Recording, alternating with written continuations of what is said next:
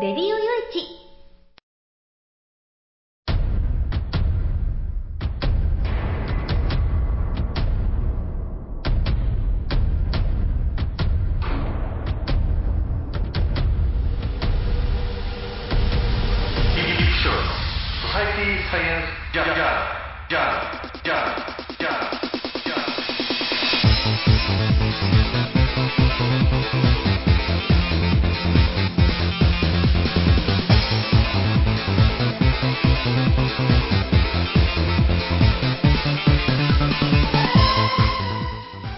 ハローじゃご機嫌いかがですか？ソサイティサイエンスジャーナル第509回ということなんですけれどね。えー、メリークリスマスということで、えー皆さんチキン食べられましたかね、えーケーキ食べられましたかね？僕はね、えーなんとかチキンは食べて、まあ、ケーキは今年は買わなかったんですけれども。まああのね、えーチキンだのなんだのっていう いうのが平和な、平和なクロスクリスマスの過ごし方なんですかね。なんか世間一般ではね、えちょっと前までは、うんクリスマスというと、ね、恋人たちがラブホ行って、いやいやいや、ラブホじゃねえや、ラブホじゃねえや、あの、いいホテルね、高いホテルね、ゴージャスなホテルに行って、えーなんかすると いうのがなんか定番だったのが、なんか最近そうでもなくなってきてるみたいな、なんかね、そんな話も出てきてますけれども。まあ、あのこの番組もね、えちょっと2週お休みをいただいて東京の方へ行ってきました、まあ、取材でね大概東京行くときには大阪とか名古屋とか寄ってから行くんですけど今回はもう東京直直行東京直帰ということで、えーどこにも寄らずに、えー東京1軒横浜で仕事をしたぐらいであとはずっと東京だったんですけれどね。まあ正直ちょっといろいろあってごたごたがあってと言いながらもいろいろ仕事はどんどんどんどん決まっていってっていうね。どこれはこれからどうしたらいいのか何をしたらいいのかっていうようなね、うん、感じなのかなっていう、えーまあ、頑張ってね、えーちゃんときちっと仕事をしていかなきゃいけないなっていうのをねちょっとこう身に染みていたりしてねちょっともう本当にかなり緊張、ね、しながら、えー襟を正していかなきゃいけないなっていうようなねそんな感じで今こうねいるわけなんですけども。まああいう感じでちょっとね、くたぶれがまだ残ってましてね、えーまあちょっとその他にも、これもエンディングで多分話すんでしょうけれどね、えーちょっとまメンタルが崩壊するようなあことがいろいろあって、うんまああの、なんて言うんですかね、えーなんか運気っていうのも、いい運気、悪い運気、いろいろあって、なんかそれがなんか、いい運気と悪い運気が同時にこうね、ドガーッとなんか波のように押し寄せてきたっていうね、えーそういう年の瀬だったななんてことを言いながらね、えー今回進めてまいりたいなと思います、えー最後までお付き合いよろしくお願いいたします。この番組はレディオ用地の制作により全国の皆様にお届けいたします。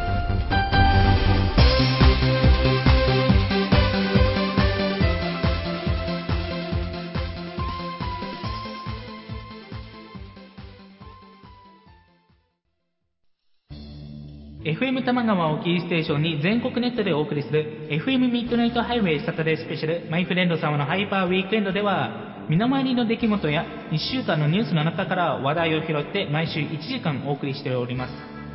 また時にはゲストをお迎えしてのフリートークスペシャルとしてもお送りしております。週末の情報バラエティ番組マイフレンド様のハイパーウィークエンド Internet Radio Station New Wind で毎週土曜日に配信しております。ぜひ皆さん聞いてくださいね。テレビビンゴネットアイランド。会社で役立つ面白応援グッズの紹介をはじめためになる情報ミュージシャンの生出演など映像でお届けする30分の生放送。テレビビンゴネットアイランドは毎週水曜日19時30分から20時。テレビビンゴで放送中です。スタジオジュノンからのお知らせです。あ、あのや、あ、あのさ、チョイスラジオの説明するんだけども、チョイスラジオの説明をするんですけど、毎週月曜日の23時から、毎週月曜日の23時から、スタジオジュノンのサイトでや、スタジオジュノンのサイトでね、配信してっからや、みんな聞いてけろな。配信をしてますから、ぜひ聞いてくださいね。詳しくは、チョイスラジオって検索サイトでググってけらい。詳しくは検索サイトでチョイスラジオで検索してね。ね、待ってっからや来てきれ。じゃあ、待ってるからね。来てね。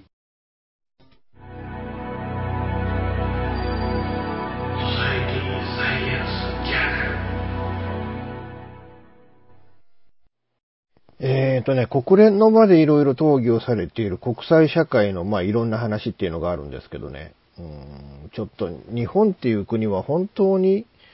平和を目指している国なのかなっていうのがね、ちょっと少々どころじゃない、かなり正直言って疑問に感じてね。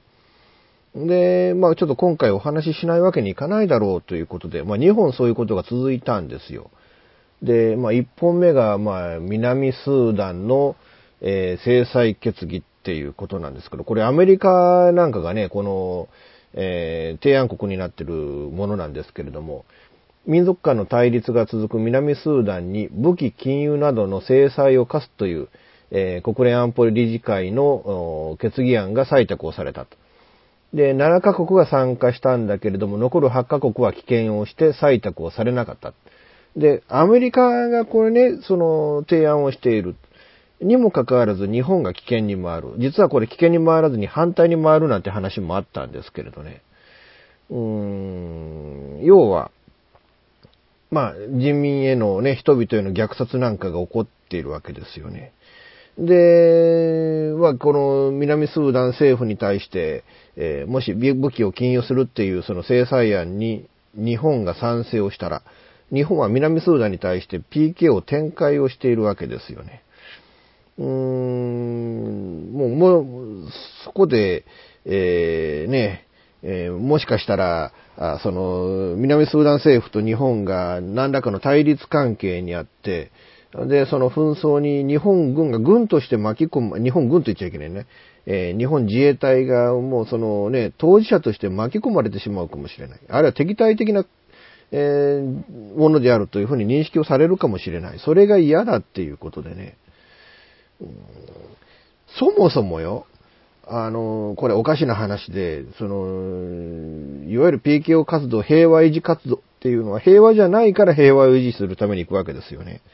でも紛争地には行かないみたいなこと言うじゃないですか。紛争地でないのであれば、平和維持に行く必要がないっていうのもあるわけでね。うん、だから、正直言って、この武器の禁輸をしなければならないような、あ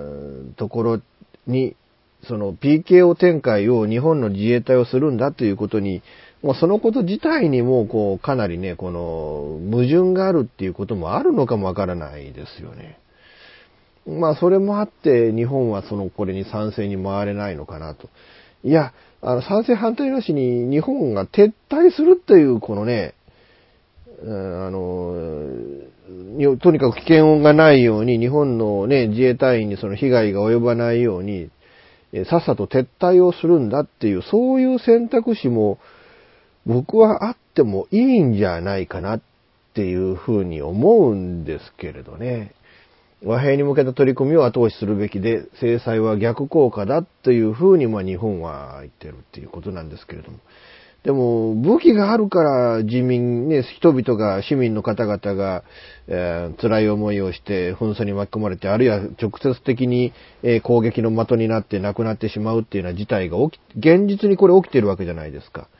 だからその現実にじゃあその人々が今そのね、えー鉄砲を向けられている状況をなくすためにはどうしたらいいのかっていうのは、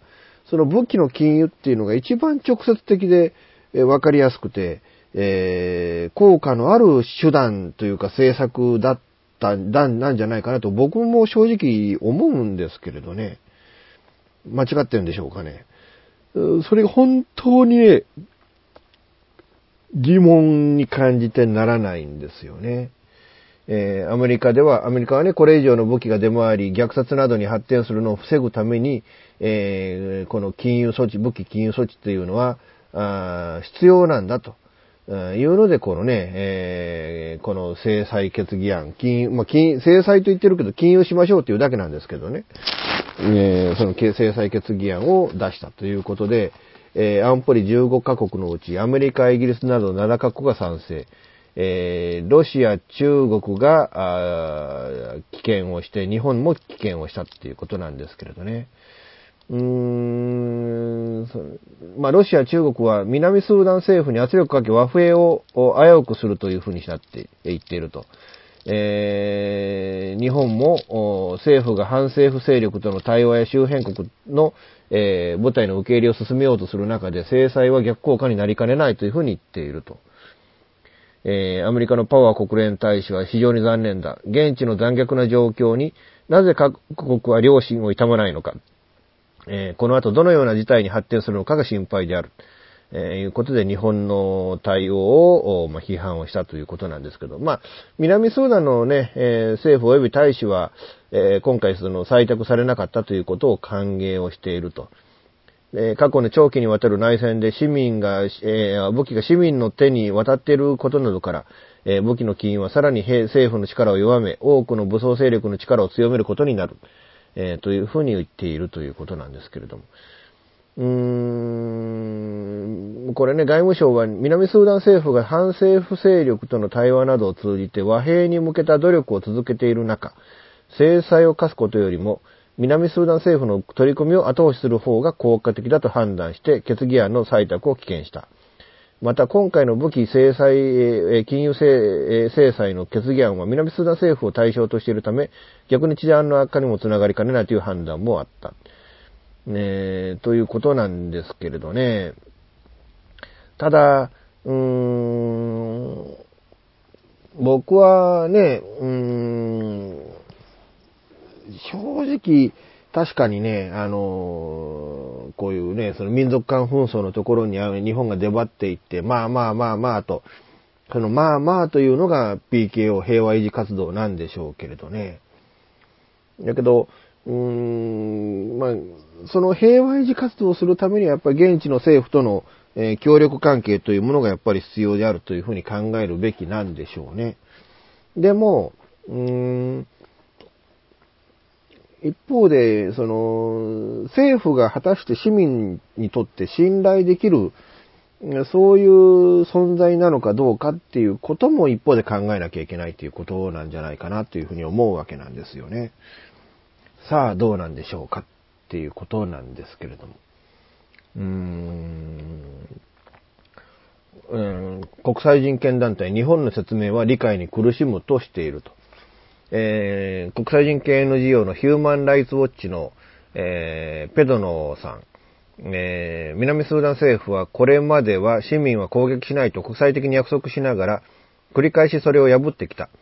にもかかわらず、南スーダン政府の平和への取り組みを優先させたいという日本の説明は理解に苦しむというふうに批判をしていると。えー今年7月に首都ジュバで、えー戦闘が再現した時に、国連の施設も攻撃され、PKO の要員にも死傷者が出た。PKO が再び政府軍などによって、えー攻撃される事態になれば、輸入された武器が使われるの恐れが高い。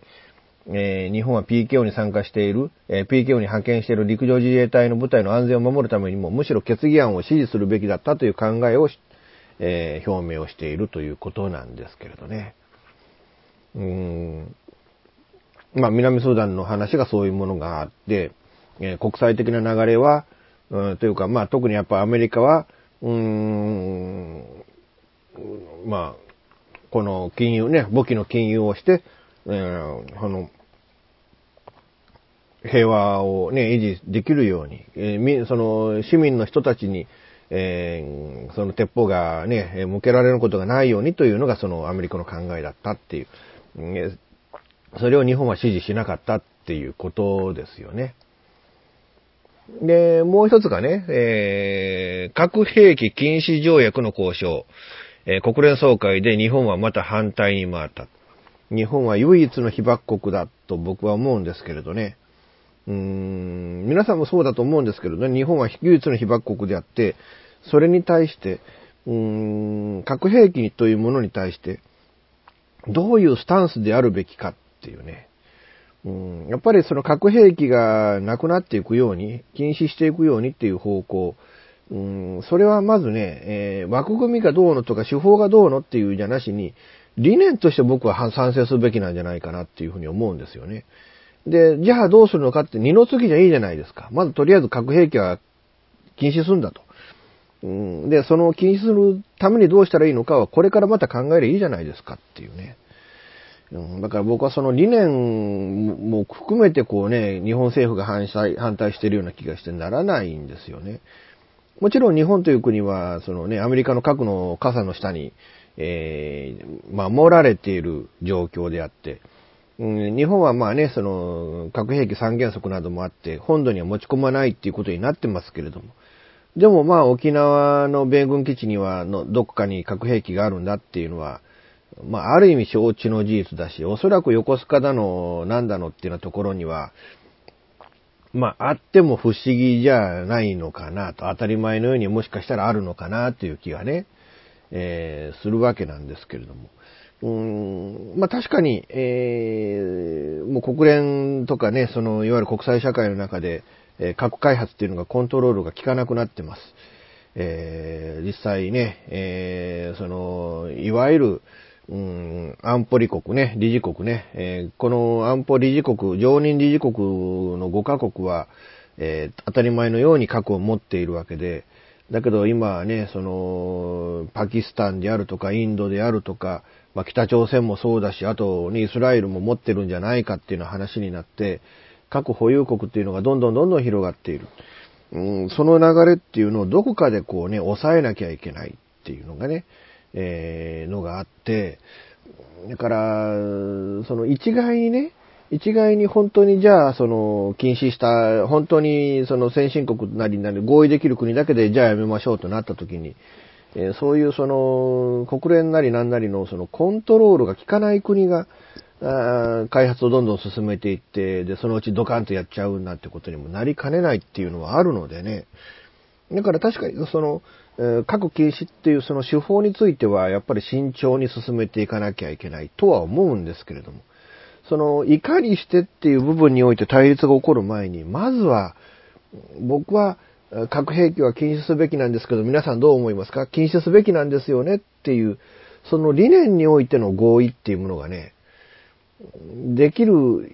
そので、それを行うためにはどうしたらいいのかっていうことをまず僕は考えるべきなんじゃないかな。その意味において僕はこの条約は日本は賛成に回るべきなんじゃないかな、えー、っていうふうに思うんですけれどね。日本はもう、こうね、その日本の体裁と、ね、えー、それをまあ優先するがために、えー、そのスーダンのね、えー、PKO の活動中のそのね、えー、地域に対しての簿記の金融にね、え賛成しなかったこと、えこの核廃絶も賛成しなかったこと、僕は将来の日本という国にね、これは大きな禍根を残したんじゃないかな、というふうにまあ思うんですけれども、皆さんいかがでしょうか？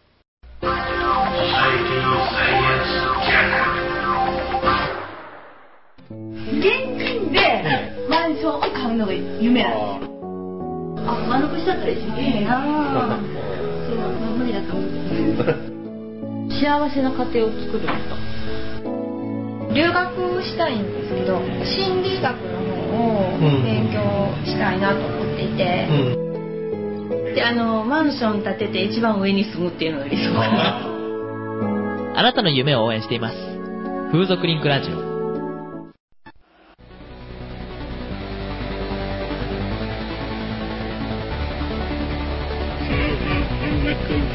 オーシャンサンズサンズは音楽をやりたい方を支援する音楽情報サイトです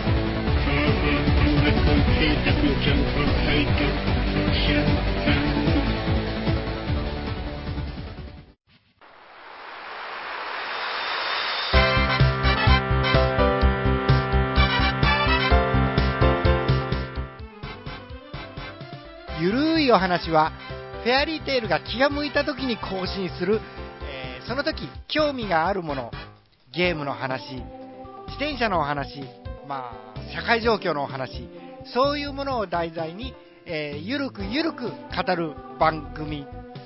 です。ぜひ、皆さん、聞いてね。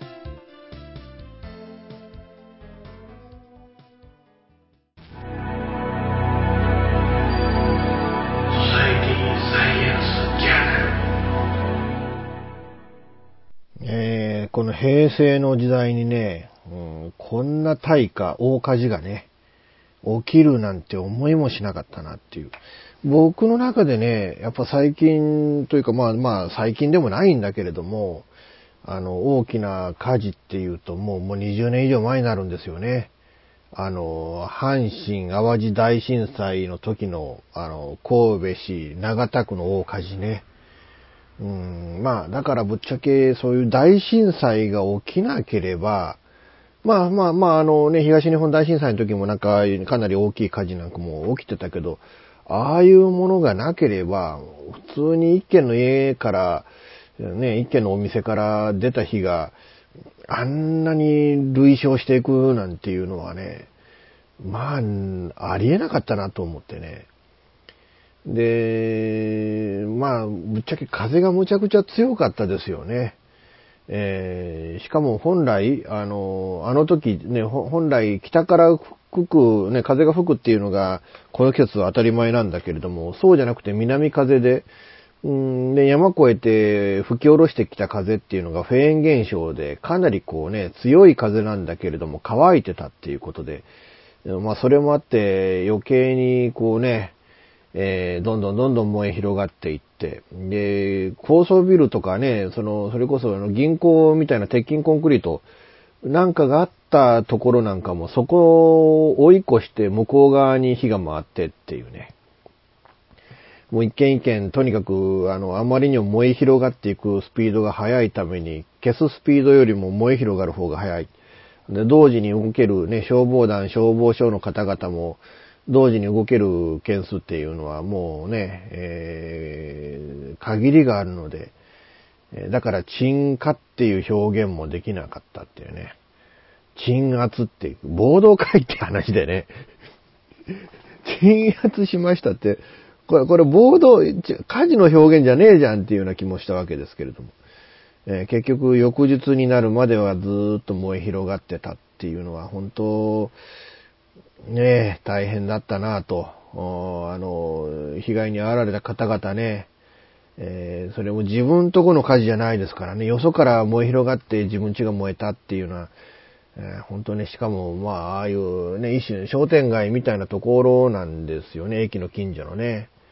えー、本当ちょっとね、お見舞いを申し上げたいなと思うんですけれども、なんかこれ、火元っていうのがなんか中華料理屋さんが、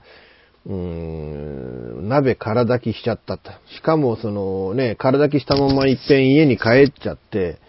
で、お店に戻ってみたら燃えてたっていうね、えー、これはもう、もうね、うん、あの、なんていうのかな、日本ってその火事に火元の責任はなるべく問わないっていうのが、多分こうね、えー、一応その原則みたいなところはあるんですけれどね、もう火元もあの、そんな言ってあげたらかわいそうだ、自分家も燃えちゃったんだからっていうのはね、うん、っていうのがまあ、ああんまり仕事の責任はね、あんまり問わないっていうのが常識なんですけれども、でもやっぱりこの鍋の空炊きっていうのはね、しかもその火つけたまま家帰ってたっていう、それはいくらなんでもダメでしょうっていうのがね、うん、戻ったら鍋から火は上がってたっていう。で、ね、そういう時のためにやっぱりね、その消化できるものをもう置いとかなきゃいけないだろうしね。えー、まあまあそのまんま家が燃えて、で、近所にまで燃えていっちゃったっていうことなんでしょうね。で、この近所っていうのがその木造家屋の密集地域だった。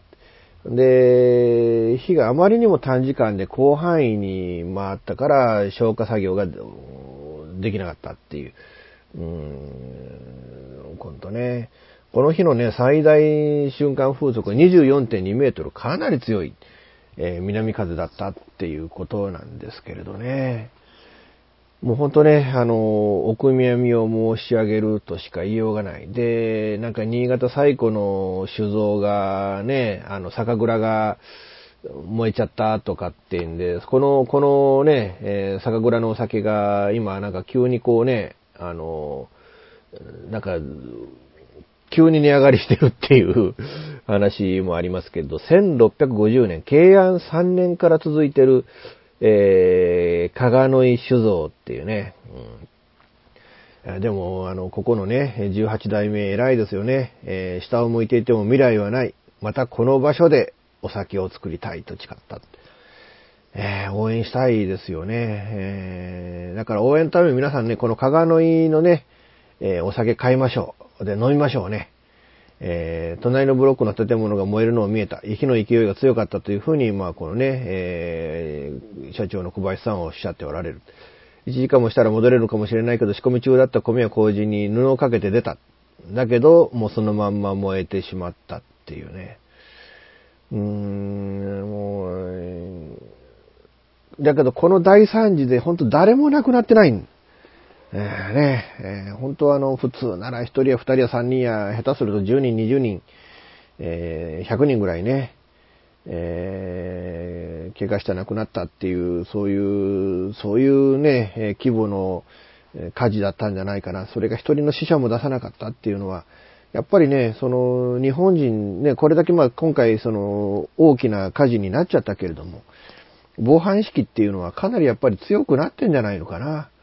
だから、あ、しまった、あれを取ってくるの忘れた、ちょっと取ってね、取りに戻ってくるっていう、いうのが昔はね、それで結局、その、助かる人が助からなかったっていうケースがあったけれど、今回そうじゃなしに、ちゃんと物は諦めて、えー家が燃えてもしょうがないと思って出て、で、まず人命が優先されて、誰一人それてね、えー人命を失うことがなくて済んだっていうのがね、僕は本当に、あの、今回というか、まあ、に日本人の防火意識っていうのは上がったんだな、防火というかね、そういう防災意識っていうのが上がったんだなっていう、えー感じなんじゃないかな、というふうに思いますね。うーん、あと、なんかイベント？えー、糸魚川ブラック焼きそばなどのね、えーなんか糸魚川うまいもん会っていうのが、えなんかこうイベントとして行われる予定だったんだけれども、それはそれでキャンセルになった。ただ、えそこで振る舞われるはずの料理はどうも炊き出しになったっていうことらしいですよね。うん、避難者の他に職員さんたちにも食べてもらいたいっていうふうにこのね、えイベントのスタッフの方は言っておられるという。あの、こういうの聞くとやっぱりちょっと、ちょっとほのぼのしますよね。うん。まあイベントがね、やっぱりこう、イベントっていうのはやっぱりその街をね、こう、もう一回こう、あの、起こそうと、産業的に起こそうという部分で、えー計画されるもんなので、だから、そのイベントがキャンセル、中止になったっていうのは、それはそれで大きな痛手はあると思うんですけれどね。うん、またちょっとね、改めて、えーね、その企画をして、ね、あの、街が復興するね、その段階でやっていただければな、というふうには思うんですけれども、でも、あの、こういう記事がね、えー出て、糸魚川ブラック焼きそばっていう、ああ、ブラック焼きそばっていうのが糸魚川のね、新しい B 級グルメの名物なんだっていうね。うん、そういうのがこうね、あの、スポットがこういう、ね、記事を書かれることによって当たる。えそれで、ね、えーまた、あの、あの時中止になったイベントなんだっていうふうに思って、誰かがね、えー食べに行ってくれるっていうのも、まあ、それはそれでね、えーいいことなんじゃないかなと。うん。あとあと、だから、そのね、火事が起きました。で、皆さんね、その、財産を失いました。えーで、帰るとこがなくなりました。で、それを復興するのにお金もかかりました。借金を負いましたっていう、確かにその負の連鎖、いろんな面の負の連鎖っていうものもあるのかもわからないけれども、でも、ただで起きずにね、えーいやいやいや、こう、あの、皆さんブラック焼きそばを食べに豊井川に行こうっていう動きが、その復興過程の中でもし生まれれば、うーん、あの、やっぱり転んでもただで起きない。で、むしろそれでね、後々ね、その街の復興という方向に行って、えーこのね、今回のダメージが少しでも皆さんにとってね、ちっちゃいものになるようにっていうのをね、えー僕はもうね、えー祈らざるを得ないなっていう、えーそんな気がします。まあ残念なのは残念ですけれどね。えーでも本当ね、あのまだこうね、その、家が密集してて、まあ実際その雪がね、あの積もるから、だからその家と家との間、建物と建物の間は、こうね、屋根がこう、あの、引っ張り、引っ張り、あの、引って出てね、で、そこでその屋根の下を通れば、あーまあ雪が降ってないところは道を歩けるみたいなところがあって、で、そういうこともあって、えー家と家との、屋敷と屋敷とのその距離っていうのが、うん他の地域に比べて短くて、で、それがためにこの炎症が広がっていったっていう要素もあるんじゃないかななんていう話もあって、うんでも雪の多いところですからね、この辺りはね。だからそれは、うん、だから家を離そうっていう方向になるのかならないのかどうなのかなっていう気もしますけれども。まあ、あの少なくとも、昭和の時代は結構こういう話、こういう大火事の話ってありました。でも昭、あの、平成になってから、えー極端にこういう大火事のニュースって聞かなくなった。それはやっぱり、えー防火技術であるとか、消火技術であるとか、あまあそういうね、えー災害に合わないようにっていう、いろんな考え方が発達した結果、今の状態ってものがあるんだっていうね。うん、とは思う、僕も思うんですよね。でも、あのー残念ながら今回こういうことが起こったって。だから今回のこれをまね、えーこの大火を教訓として、えーさらに今後ね、えこういう、そのね、え火災被害、大火災の被害が、えー起きないように、広がっていくことがないように、えそのためにはどうしたらいいのかっていうことを、やっぱりその専門家の方々とか行政の方々にはしっかり検証していただいて、えーね、ただで起きない、それこそただで起きないっていう、そういうところでもね、その、あの、学んだ様々なことが全国にフィードバックされて、え全国でこういう大火が起きないように、えーそのためにはどうしたらいいのかっていう方向にやっぱ考えが向いていくと思うんでね。えーやっぱりその研究家の方々、行政の方々にはしっかりとそこら辺をね、えー考えていただきたいなと思います。ただ、やっぱりね、その責任を問うのは野暮だっていうのが、まあ、こうね、あの、火事の責任者に対してはそう、それがまあそうなんでしょうけど、でも僕はちょっと今回に限っては、あまりにもちょっとチョンボが大きすぎるんじゃないかなっていう気がします。まあまあまあ、何らかの方法でね、何らかのあれで、えーこの、あの、中華料理店のね、経営者の方も、まあ、責任取られる、問われることにはなるとは思うんですけれどね。うんまあ、そこは致し方ないんじゃないかなというふうに思います。まあ、あの、ね、被害に遭われた方々の生活が一日も早く、えー復旧しますことを、えーお祈り申し上げたいなと思います。ソサエティサイエンスジャーナルほぼ毎週金曜日更新しているミスター y のワイワイフライデー。絶好調でお送りしているは、はずなんですけど、皆さん聞いてますか？本当にメッセージが来なくてしょぼーんな私ですが、皆さんからのメッセージも募集中。できれば毎回聞いてください。私も毎週更新できるように頑張ってます。ミスター y のワイワイフライデー、毎週金曜日、ほぼ更新中です。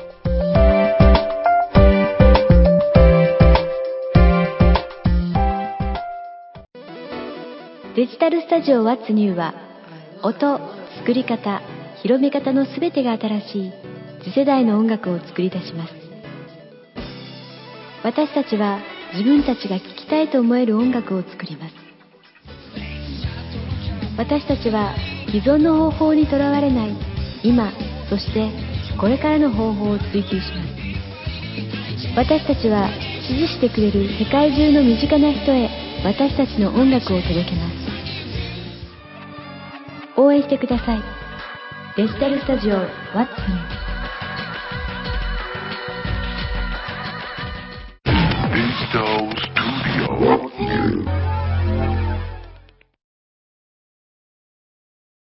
えー、今メンタル崩壊状態でね、えよくこれをメンタル崩壊状態で俺ラジオやってたりとか、文章書いたりとか仕事やって、やれる、やれてるなっていうのがね、えー、本当自分でもなんか呆れてるというかなんというか、うん、まあちょっとね、その、取材が突然ドタキャンになったりなんてのもあってね、うん。まあドタキャンになるのもね、ごめんなさい、ちょっと用事があってとか、あの、こうこうこういう理由でちょっとキャンセルさせてくださいって言うならいいんだけど、その取材予定の女の子がバックれたっていうね。まあまあ本当に、あの、まあバックれるような女の子だったんでしょうけどね。それがちょっともうあまりにもね、しかもちょっと楽しみにしてた取材だったんで、それでちょっと精神的なショックがっていうところから始まってね。うーん。で、ね、えー、青春18切符で東京まで行ったはずが、えー、上野駅の改札出るときに、え、まだ青春18切符使えませんよ、明日からですよっていうんで、うん、里小駅から上野駅までの正規の運賃、1680円だったかな。あ取られまして、2000円だったんですよ、当初予算はね。えそれがもういきなり1680円取られたっていうので、まあ本当、あまりにもこうね、うーん、っていう状況があって、で、取材を開始した初日には、え、家、実家ね、親父から、犬がいなくなったっていう電話がかかってきて、それも取材の真っ最中にね、で、それがよ、もうほんとね、えー、頭の中にあって、で、取材がどうもうまくいかないっていう、それでもうほんとね、うん、気が気がじゃないような状況で、もうその感じでもうかなりメンタルいかれててね、えー、で、まあ、取材の3日目、4日目ぐらいにちょっと体験取材っていうのをやったんですよ。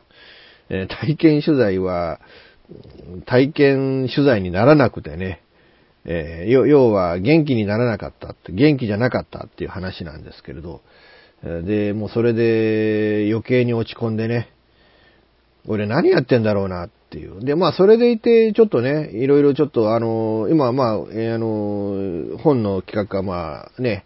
えー、吉原本を書くことになって、で、かなりいい取材ができて、まあ今回の東京でもいい取材ができたんですけれどね。うん。で、あ、これは本当にいい保証になるんじゃないかなっていう、そういう自信を深めることにもなったんですけれども、うん、でもその一方でね、うーん、まあ自分の取材がうまくいかない。で、それでまあ吉原本は、まあこれで書けるだろうって話になって、同時にある女性とね、協調本を書くことになってね、まあこれは多分著作、著者名は、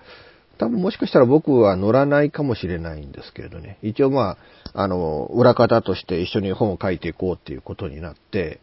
えー、で、まあ、ゴーサインが出たので、まあ、これからちょっとそれを進めていこうかなというふうに思うわけなんですけれども、えー、だからまあ、7月には2冊の本が出ると。それを目標に、この来年2017年は頑張っていくっていう形にはなったっていうね。うん、で、さらにまあ、あの、実は、ある方のセミナーをちょっとお手伝いさせていただくっていうことになって、で、そのセミナー絡みの本も、もしかしたら書けたら書けるんじゃねえかなと思って、え、ちょっと出版社にその話をしたら、じゃあちょっと企画だけはまとめてみましょうねと。やるやらないはちょっと会議通らないと無理ですけどって話になって。まあまあ僕としたら感触としたら五分五分ぐらいかなっていう気はするんですけれどね。だからちょっとそれを進むんであれば進もうと。で、あとまだ別の出版社からもちょっと風俗嬢のインタビュー本やりましょうよというような声がかかってきてて、うん、じゃあちょっとっていうんで、まあちょっとサイズ社の方にも、あの、今まで風俗嬢のインタビュー本って僕はサイズ社からしか出してないんで、えー、もしこういう、こういう、あの、オファーがちょっと来るには来てるんだけど、まあ正式に進んでるわけじゃないけど、あの、どうなのかなって言ったら、まあ一応、サイズ社の方からもね、ゴーサインというか、なんていうか、許可、まあ、一応、許可は下りたので、まあ、許可は下りたと言ってもね、えー、逐一ちょっとその、報告はしていこうかなと思うんですけれど。だから、まあ、まあ、2冊は本が確定なんです。2冊本出すっていうのはね。だけど、同時に、えー、もしかしたら4冊本書くことになったかもしれないっていうね。えらいことになったなと思ってね。まあ、そのね、えー、しかもまあね、連載やらなんやらっていうのをちょっと抱えた状態なので、えー、まあ頑張ってね、やっていこうかなというふうにまあ思ってるわけなんですけれども。まあ、あのね、えー、そんな感じで、2017年、どんな年になるのかな。やっぱりこうね、えー、一応一個ね、作家ですっていうことにちょっと改めて目覚めたのがこの2016年という年だったので、えー、まあ、えー、来年ね、えー、2017年はさらにその作家として爆心していくっていうのが、まあ僕の目標でもあるし、うん、まあどんでん返しがあるのも僕の人生なので油断はできないんですけれども、まあなんとかね、えー、頑張っていきたいなと思いますので、皆さんね、その作家吉岡雄一郎も皆さん、えー、一つちょっとあの今後もご支援いただければなというふうに思います。あとまあ目標はせめて一本でもまた来年もテレビに呼んでもらうことかな。それも東京のテレビ局にね、えーいう感じかな。あーいう感じで、まあ2016年ね、皆さんどんな年でしたかね。あ僕はなんかね、最後の最後に犬とこんなお別れの仕方をしちゃったっていうのがね、非常にこう無念で残念で悲しいなっていうところで、もう本当メメンタルがこう崩壊状態で今年は終わっちゃったなっていう。えーまあそのメンタル崩壊状態ですけど書かなきゃいけない文章はいっぱいあるんで、えーまあとにかくとりあえずやっていこうかなということで、えーまあ頑張っていこうかなと思いますんでね、え来年頑張れるように頑張っていこうかなと思いますんでね、えまあ来年もね、えこのね、えーソサイティサイエンスジャーナルと、えーレディオ用一そして、まあ、みだらなラジオ、インラジ、ね、風俗リンクラジオ、えーまあ、僕がやる活動についてね、皆さんちょっと今後もね、応援していただければな、えーありがたいなというふうに思います。えーこれね、これがこう今年の年内の最後の放送になっちゃいましたけれども、えー皆さん本当ね、えーお付き合いいただきましてありがとうございました。え次回、これ1月の1日が日曜日になるんですよね。で、一応また例によって、あの、12月31日のね、大晦日、多分10時頃ぐらいなんじゃねえかなと思うんですけれども、えー年越しの生放送をさせてもらいますので、えーね、えー12月31日、これチョイス、チョイスラジオさんと合同で毎年やっているものです。えなので、えまあ、やりますので皆さん、あの、よろしければね、えー12月31日、多分ツイキャスでやりますんで、ツイキャスの方で応援ね、していただければなというふうに思います。で、新年は、えーね、えー1月の8日になるのかな。まあ、とりあえず第2週の日曜日の、えー午前0時か午前1時か、まあ、それくらいの間に、えー放送しますので、えー皆さんね、え来年もソサイティサイエンスジャーナル、えごひいきいただけるように皆さんね、えよろしくお願いいたします。ということで今回もね、ありがとうございました。えーまた皆さんがね、えーこの来たるべき2017年が皆さんにとって素晴らしい1年でありますように、えー祈願いたしまして今回終わりたいなと思います。この番組は、レディオ用地の制作により全世界の皆様にオンデマンド、ポッドキャスト、FM ラジオでお届けいたしました。お相手はイプシロンこと吉岡雄一郎でした。ではまた次回、ごきげんよう。さようなら。